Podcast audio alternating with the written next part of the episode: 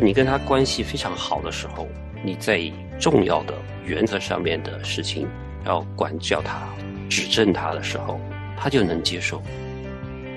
作为爸爸的，在家里的管教上是要发挥带头作用、起主导作用的。不要把管教的角色指派给年纪较大的子女或者是远亲。多跟接触我们孩子的这些权威的人士，跟他们在一起经常聊一聊，嗯，能让我们更好的了解、认识我们的孩子。安抚了他的心之后，支持他之后，再给他来说道理。欢迎收听《亲情不断电》特别专辑，《成就好爸爸》。亲情的家人们好，我是安好，欢迎大家收听我们今天的《成就好爸爸》。亲情的家人们好，我是程明，欢迎大家收听《成就好爸爸》。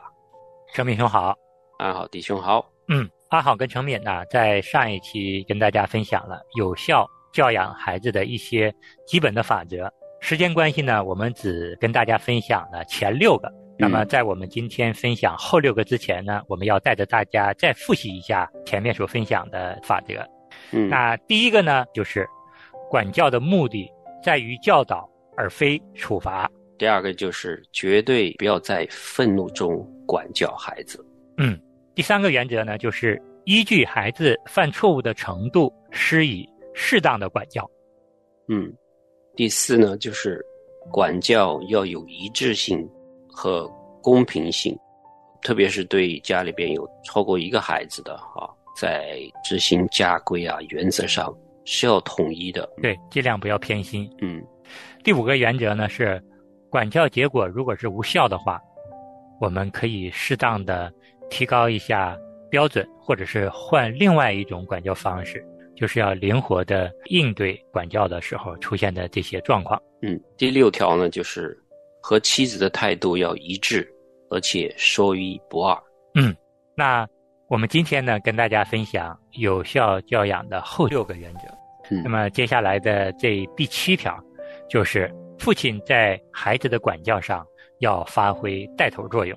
嗯，其实不得不承认，我们的妻子呢，通常是在教养方面比我们好的太多。嗯。当然呢，我们这是需要感恩神，因为妻子在跟我们一起同行的来管教孩子。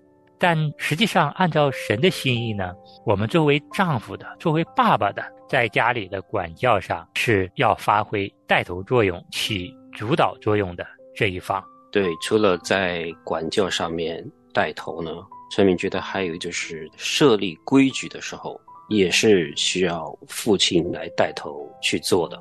当然，跟妻子也是要配合。发挥带头作用的是父亲。对，当我们跟妻子在管教孩子的方式上，或者是观点上有分歧、有不一致的时候，我们跟太太其实要好好的商量。商量好了之后，最终宣布家庭规则、履行主要管教职责的，还是要由父亲来出面。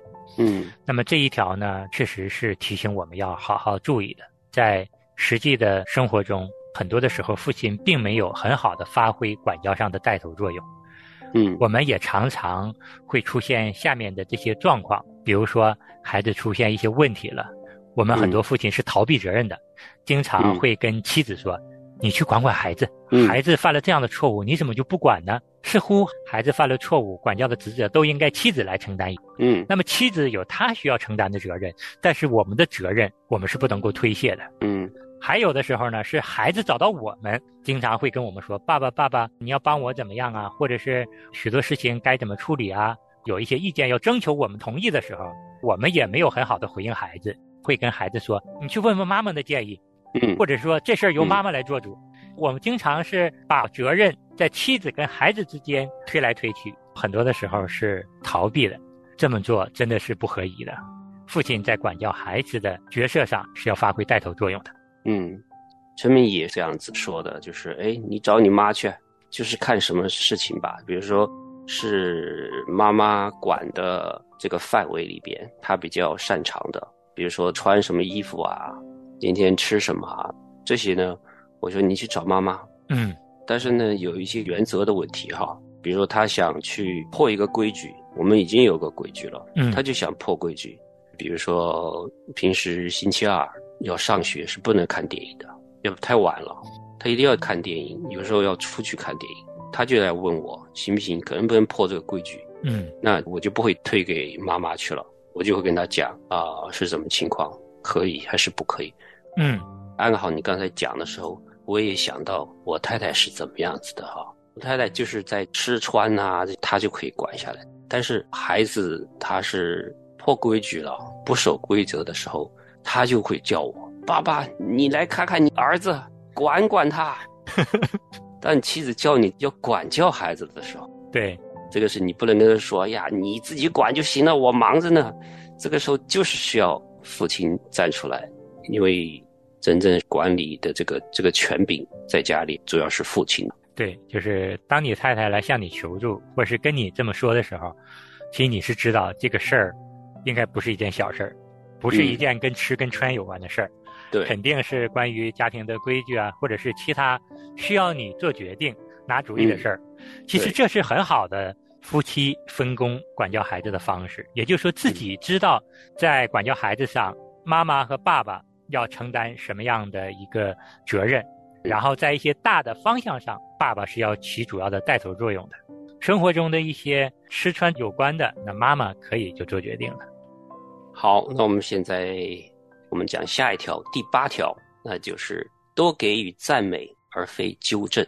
嗯我们上次也讲过了，就是我们最好呢，就是赞美呢要比我们的管教多十倍，因为特别是做父亲的，本来已经是中国人说的唱黑脸的那个，但是你没有什么爱的存款在里边，那孩子对你的印象就是黑脸警察，什么事情你对我都是严厉严厉，什么都是你来惩罚，来否认我、纠正我。这嗯是很影响父亲和孩子的亲子关系的。是，阿好可以说一下，我自己有的时候在管教孩子的这个方面起的是反作用。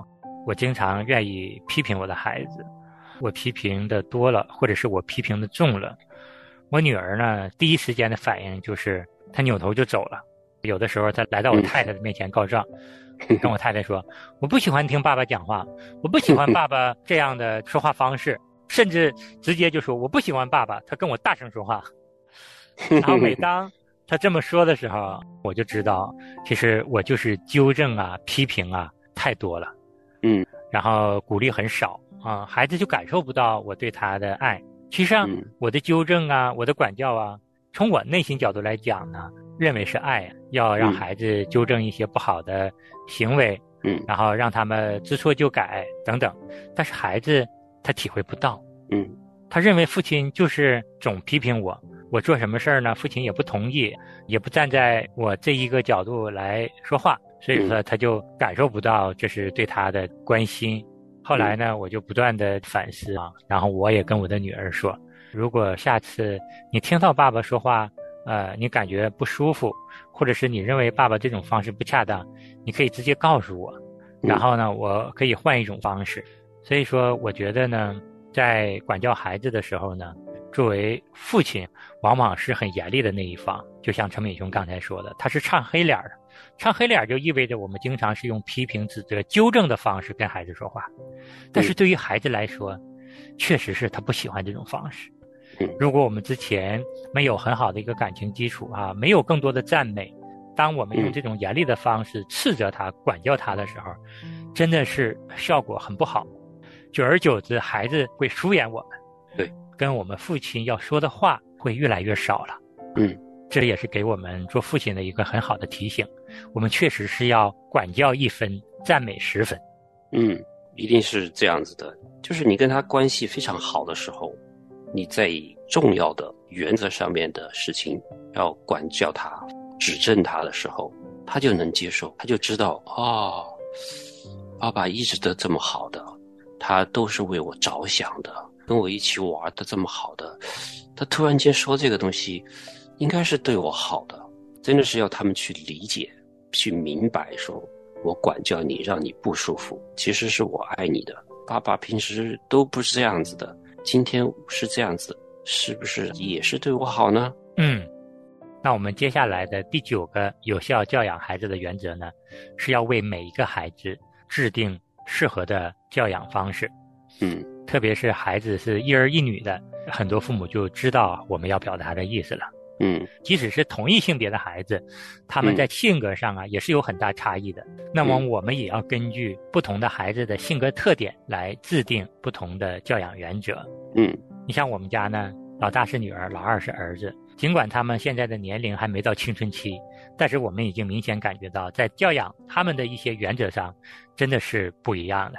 嗯我女儿呢，就是需要我们多鼓励。一般做什么事情啊，当他跟我们说的时候，我们会感觉到他有一些不自信。那这个时候，我跟嗯太太就是要多鼓励他。你敢于表达自己的观点啊，就是很勇敢的，就是很好的。嗯。那我们家这个小儿子呢，就是不能够否定。举一个例子，比如说他喜欢吃一些含有维生素的软糖，他每天都要吃两颗，有的时候是在饭前吃。那我跟太太怕他饭前吃啊，影响他吃饭，我们可能会说软糖不能吃，饭后再给你吃。这种表达方式他就接受不了，他嗯听到的就是你不准他吃，尽管你告诉他饭后也许吃，但是他听到的是前面不准吃，他就会特别不开心，有的时候就会耍一些小脾气。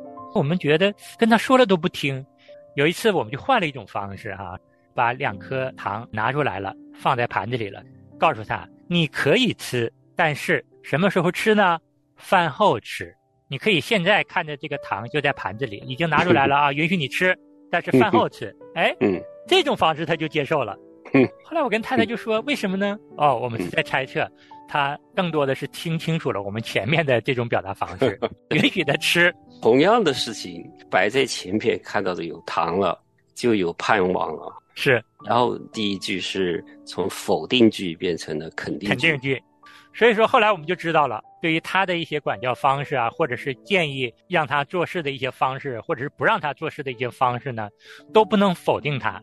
你可以先肯定他，然后给他一个反转，告诉他什么时候做，什么时候不做。但前面呢是必须有一个肯定他的做法说出来，让他感受到被肯定、被尊重。然后下面你让他做什么，他往往都会同意的。嗯，跟不同的孩子用不同的方式来交流。嗯。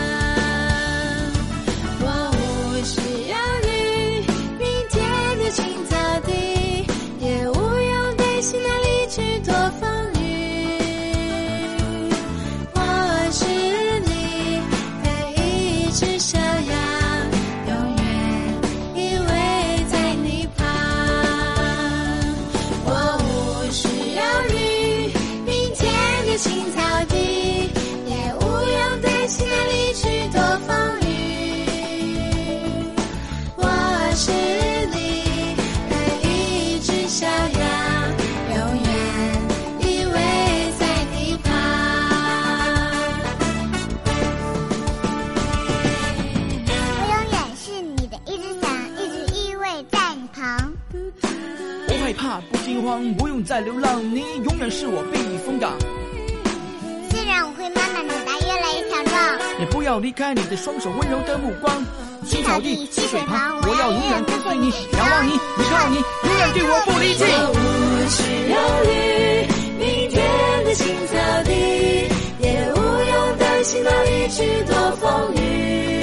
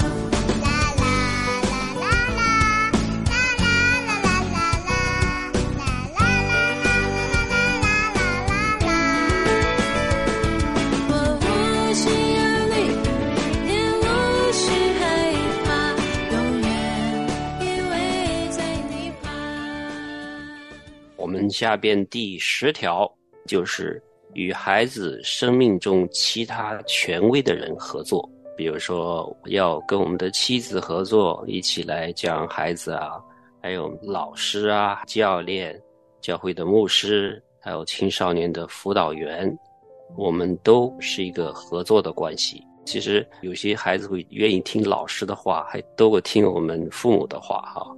嗯，老师的话，他会非常的认真。我们家老二，我们每年都要去家长会，哈，他的从小学到中学，他的家长会我们都去的。嗯哎，有时候你会听到老师对孩子的评价和老师眼光里边看到的孩子，是我们看不到的。对，这些东西我们是根本就想不到的。举一个例子，就是老师跟我们讲一个故事，他说：“你们家孩子前段时间做了一件事情，让我的眼泪都快感动的掉下来了。”我说：“啊，啥事？”他说：“对，这个故事我一定要讲给你们听。他知道我们肯定是不知道的，因为我们的孩子回来不太跟我们讲学校的事儿。”嗯他说：“你们的孩子啊，今天我们有一个是那种特别需求的一个孩子到我们班来了。”嗯，他可能是那个自闭症啊，他们有特殊教育班嘛，然后呢就让他们尝试一下他们普通班学生在一起。他好像是上那个表演班，嗯然后呢就请这个孩子过来，你一起来表演呗。嗯我不来，他就坐在那儿，坐在那个地方不愿意动，就拿个电脑在那里看。你来吧，嗯，不来，那老师也没办法，也不可以强制他来。他说：“你儿子呢，就跑过去邀请他来，你跟我一起演呗，我跟你合作，你演一段，我演一段，来吧。”那个小孩儿就愿意听他的，他就把他招过来，就一起演，哇，演的好开心啊！以后这个小孩就愿意来这个班里了。然后呢，跟着我儿子就觉得很亲切。哇，这老师看着他说：“我都没有办法。”说你儿子非常有那种怜悯心，有那种感染力啊。我们一听呢，因为他是老二啊，他就没有人可以去怜悯的，你懂吧？是，因为我们家他就是最弱的、最小的那个需要照顾的，所以陈明的意思就是说，当你和老师啊、教练啊、牧师花时间去找机会谈的时候，你会对孩子更全面的一个了解。对，有的时候我们对自己的孩子，经常呢会认为，哎呀，孩子还小，或者是孩子不懂事儿，因为我们看到孩子在我们身边的时候呢，优点往往就是忽略了，我们往往可能都会放大他们的缺点。嗯孩子小不懂事情啊，他在家里是老二，然后他又不会照顾别人，可嗯能这是我们心中有的这个印象。但是当我们从老师啊、同学那里得到对他的这个全面的认识和评价之后呢，真的是会让我们对这个孩子有一个全新的眼光来看待他。嗯嗯我觉得这个真的是需要我们多跟接触我们孩子的这些权威的人士，跟他们在一起经常聊一聊，嗯能让我们更好的了解、认识我们的孩子。嗯那这里呢，安好也再补充一点啊，就是现在呢，由于我们家庭啊，可能有第二个孩子、第三个孩子，当我们忙不过来的时候呢，我们的父母或者是我们配偶的父母会帮助我们来照顾孩子。那这个时候也要与孩子的祖父母或者是外祖父母合作，一同来嗯更好的教养孩子。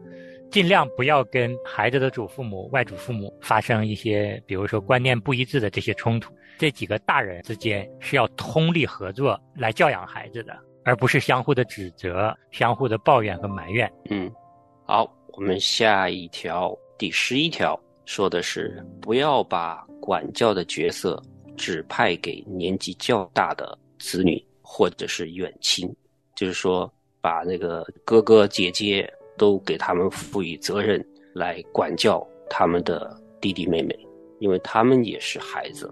对，你叫他临时的照顾一下弟弟妹妹就好了，因为他们还没有成熟到，他们可以去知道又要公平，又要有怜悯，他们不知道的，嗯，他们帮着看一下，短时间的可以，不能就全部交给他了啊。对，就是短时间的照管看护一下是可以的，但是嗯长时间的管教，甚至是长时间的照顾照管都不是很合适的。嗯特别是年龄差较小的孩子之间，比如说像我们家老大七岁半，老二三岁半，这个时候，如果我们经常跟女儿说你去看一下弟弟，有的时候就会给我们的女儿增加负担，同时也会给小弟弟给他带来一定的危险，因为有一些危险事故发生的时候，女儿年龄也很小，她也不会处理。那这个时候就是很不合适的这样的一种方式，所以说呢，对于管教而论呢，甚至是对于照管而言呢，还是我们父母主要的责任。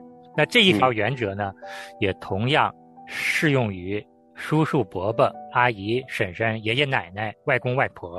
呃尽管前面我们也说，可能家里有多个孩子，父母会帮助我们照管孩子，但是真正的管教而言，还应该是我们主要嗯承担的责任。对，因为我们知道啊，对于我们的父母来说，他们照管孙辈们，主要就是照管在身体的安全性啊、吃穿上啊，不出现太大问题。但至于孩子的规则的建立啊，孩子的这种言行规范呢，还是需要我们父母以身作则的。嗯这一条提醒我们，就是管教的角色由父母来做主。嗯，好，我们来到了最后一条，第十二条，就是支持你的子女。这里说的是，你的孩子在外边学校受一些委屈啊，或者是情绪上有一些波动的时候，他来征求你的意见，或者是找你来倾诉的时候，我们是需要去支持他的。先不说对错，他是在情绪上，我们首先就是要接纳他的情绪，情绪是没有对错的。也许他的做法、有些想法是错的，但是他在这个情绪上，我们首先就是同理他的情绪吧。比如说，哦，孩子，你是这样子说的，发生这样的事情啊，你是不是非常的生气啊？对这个人，或者是你是不是非常的失望啊？他就会哦，对对，因为孩子一般说不出来，特别是男孩子哈，他就是心里面不舒服，他也不知道啥哦，原来是我在生气，我在失望啊，我在愤怒，你把它鉴别出来，然后呢支持他，知道的，爸爸小的时候也是有经历的，你可以分享给他，让他知道说是有这个事情发生，但是不是什么天大的事情，我们一起来处理。安抚了他的心之后，支持他之后，再给他来说道理，是你做的不对啦，下次不做啦，还是说对方做的不对啊？你应该是怎么去回应啊？这样子来帮他去处理他这个情绪。对，先不要一味的批评你的孩子，你首先要认同、同理他的情绪，你要嗯听他把这些事情说清楚，让他把情绪抒发出来，然后你嗯再帮助他解决问题，帮助他来认识哪些行为是他做的对的地方，哪些行为是做的不对的地方。嗯，今天时间关系就在这里结束了。希望我们今天讲的后边这六条，给我们做爸爸的，还有做妈妈的，也是一样，用这些原则来管教我们的孩子，来有效的教养孩子。是，今天我们就谈到这里，我们下次再见。再见。跟你一起，我想应该值得庆幸。保护是天生的利器，忘记提醒，还有那些你教我的，昨天你给了我，今天我找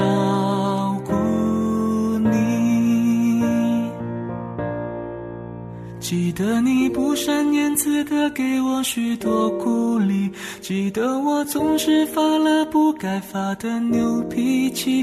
我可以放弃一切，也能不放弃，你都是最后原因。记得我看着你的背影，说感激。记，得你总是为了小小事情而担心。若有天你开始模糊了记忆，你只要记得，记得我爱你。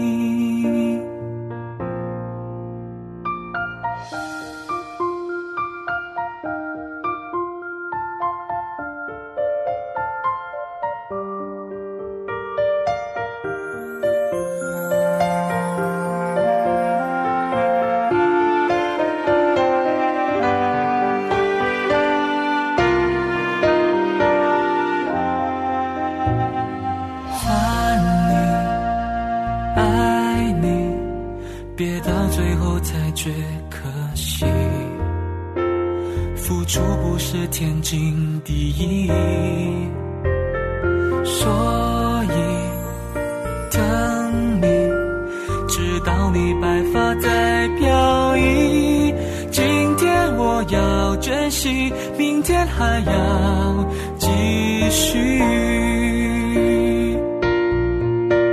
记得你不善言辞的给我许多鼓励，记得我总是发了不该发的牛脾气。我可以放弃一切，也能不放弃，你都是最后原因。记得我看着你，说感激。记得你总是为了小小事情而担心。若有天你开始模糊了记忆，你只要记得，记得我爱你。记得你不善言辞的给我许多鼓励，记得我总是发了不该发的牛脾气。我可以放弃一切，也能不放弃，你都是最后原因。记得我看着你的背影，偷偷说感激。记得你总是为了小小事情而担心。若有天你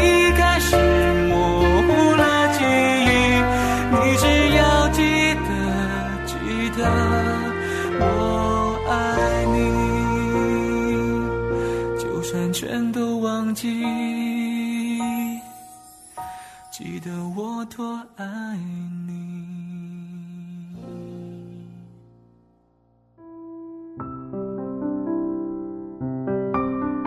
亲爱的听众朋友，现在您正在收听的节目是由良友电台为您制作的，每周一到周五播出的《亲情不断电》，欢迎您与我们联络。我们的电子邮箱地址是 q i n q i n g at l i a n g y o u d n e t，就是亲情在良友网。感谢您收听我们今天的节目。愿上帝赐福给您和您的家人，我们下次节目再会。